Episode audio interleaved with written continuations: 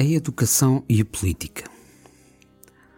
Aos portugueses é a falta de educação, em sentido restrito e em sentido lato, que dita os seus destinos. Por sentido restrito, entendo os bons modos e uma certa etiqueta social que não incomoda o outro, não invada o seu espaço vital e de conforto, seja este um espaço físico ou um ambiente acústico.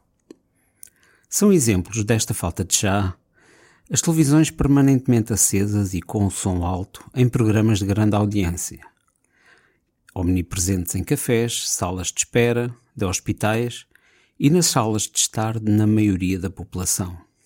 O conversar alto em público ou ao telemóvel, obrigando os outros a ouvir a conversa, são exemplos de uma falta de saber estar no espaço público. A falta de educação em sentido lato tem expressão na baixa escolaridade dos portugueses, no seu desinteresse pela ciência, pela política e uma quase inexistente censura social à corrupção e banditismo de classe alta. Sem querer saber de distinções ideológicas entre esquerda e direita, e aceitando tacitamente, ou seja, acriticamente, a globalização, o mercado autorregulado, o produtivismo e o consumismo, a que todos parecem aspirar, somos, em termos ideológicos, uma espécie de Maria vai com as outras. E nisto as direitas e as esquerdas diferem pouco. Todos querem produzir mais, consumir mais, trabalhar mais, como se não houvessem limites na biosfera. O PIB deve crescer, a economia deve crescer, a população deve crescer, o consumo deve crescer. Poucos ainda perceberam que este é um caminho insustentável em direção ao abismo e ao colapso quando cientistas, economistas pouco ideológicos e pensadores em geral afirmam que não é possível crescer continuamente num planeta de recursos limitados, apetece fazer aquela pergunta irritante: qual foi a parte da frase que não percebeu? A falta de educação não se expressa apenas nas baixas qualificações académicas, expressa-se também na dificuldade que o cidadão comum tem de pensar de modo crítico a sua vida, o seu grupo, a humanidade ou até a sua animalidade.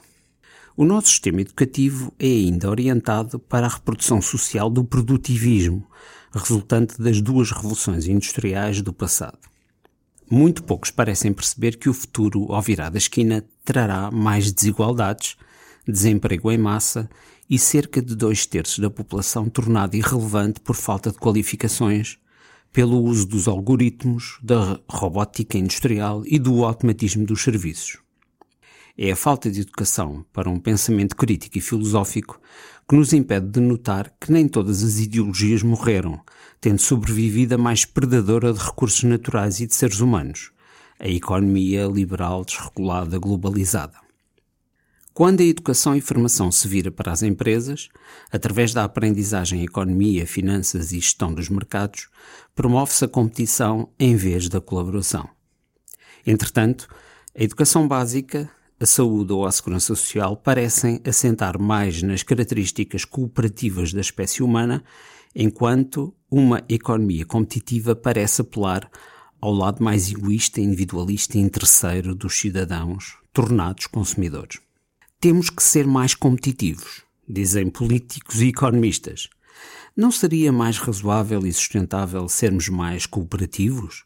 Reduzir os esforços educacionais, reduzir as desigualdades económicas, promover a educação cultural que reduz a discriminação das mulheres, reduz a violência doméstica, reduz o trabalho infantil, reduz a exploração dos trabalhadores nas fábricas do Oriente ou na grande distribuição do Ocidente, com horas de trabalho a mais e pagamento a menos, em ambientes hostis e poluídos.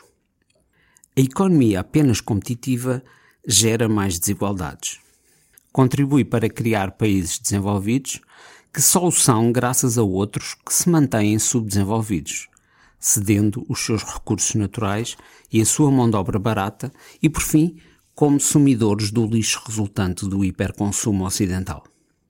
A educação deveria nos levar a refletir sobre a caducidade e limites da ideologia comunista, capitalista liberal, fascista ou nacionalista. Deveria nos ajudar a pensar em modos de promover o desenvolvimento humano e não o crescimento económico contínuo, assente num consumo sempre crescente. Por reconhecidamente terem um bom sistema educativo, os países nórdicos, como a Suécia ou a Finlândia, passaram em poucas décadas de uma sociedade rural atrasada para uma sociedade de elevado desenvolvimento humano, com índices elevados de literacia digital e tecnológica, menores desigualdades sociais e um sistema de saúde universal. A social-democracia nórdica é um regime de centro-esquerda assente no equilíbrio entre serviços estatais com regalias sociais alargadas, bons sistemas de saúde e educação gratuitas para todos, onde 90% dos estudantes estão no ensino estatal, e uma economia de mercado regulada que limita os desvarios da engenharia financeira e do dinheiro virtual. Como facilmente constatamos, não é esse o sentido que a social-democracia assume em Portugal. O PSD, Partido Social Democrata, é uma amálgama de democratas cristãos, conservadores, saudosistas envergonhados ou liberais defensores do mercado livre à solta.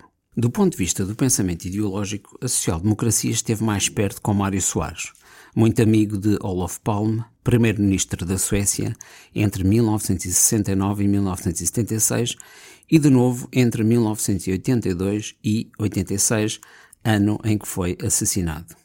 Olof Palme, membro do Partido Social Democrata Sueco, conseguiu consolidar o delicado equilíbrio entre serviços básicos estatais e a economia de mercado.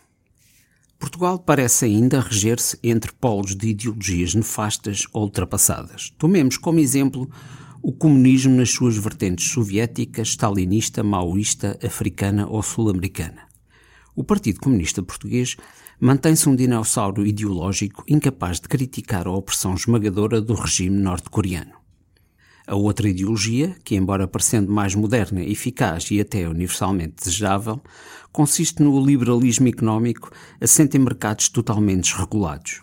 Será oportuno lembrar que foram os mercados desregulados e não os Estados ou ideologias racistas que criaram o mercado de escravos africanos entre o século XVI e o século XIX, para alimentar interesses privados de uma elite detentora de plantações no Novo Mundo, ou seja, na América. Mas então, se a esquerda é tão má como a direita, o que devemos escolher?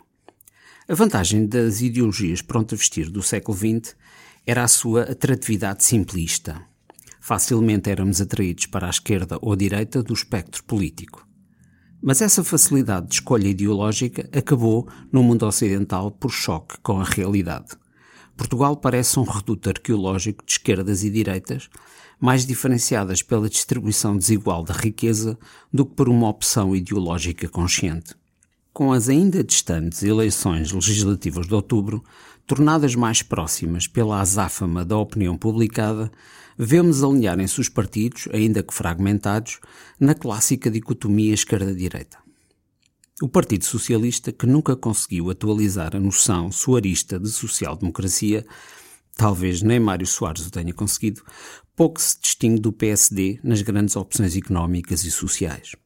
O PSD é, na verdade, um saco de gatos, com maior agressividade interna do que para fazer oposição. Por outro lado, não sou rico nem elitista, nem neoliberal, nem cristão ou conservador, para perceber o que na verdade é o CDS.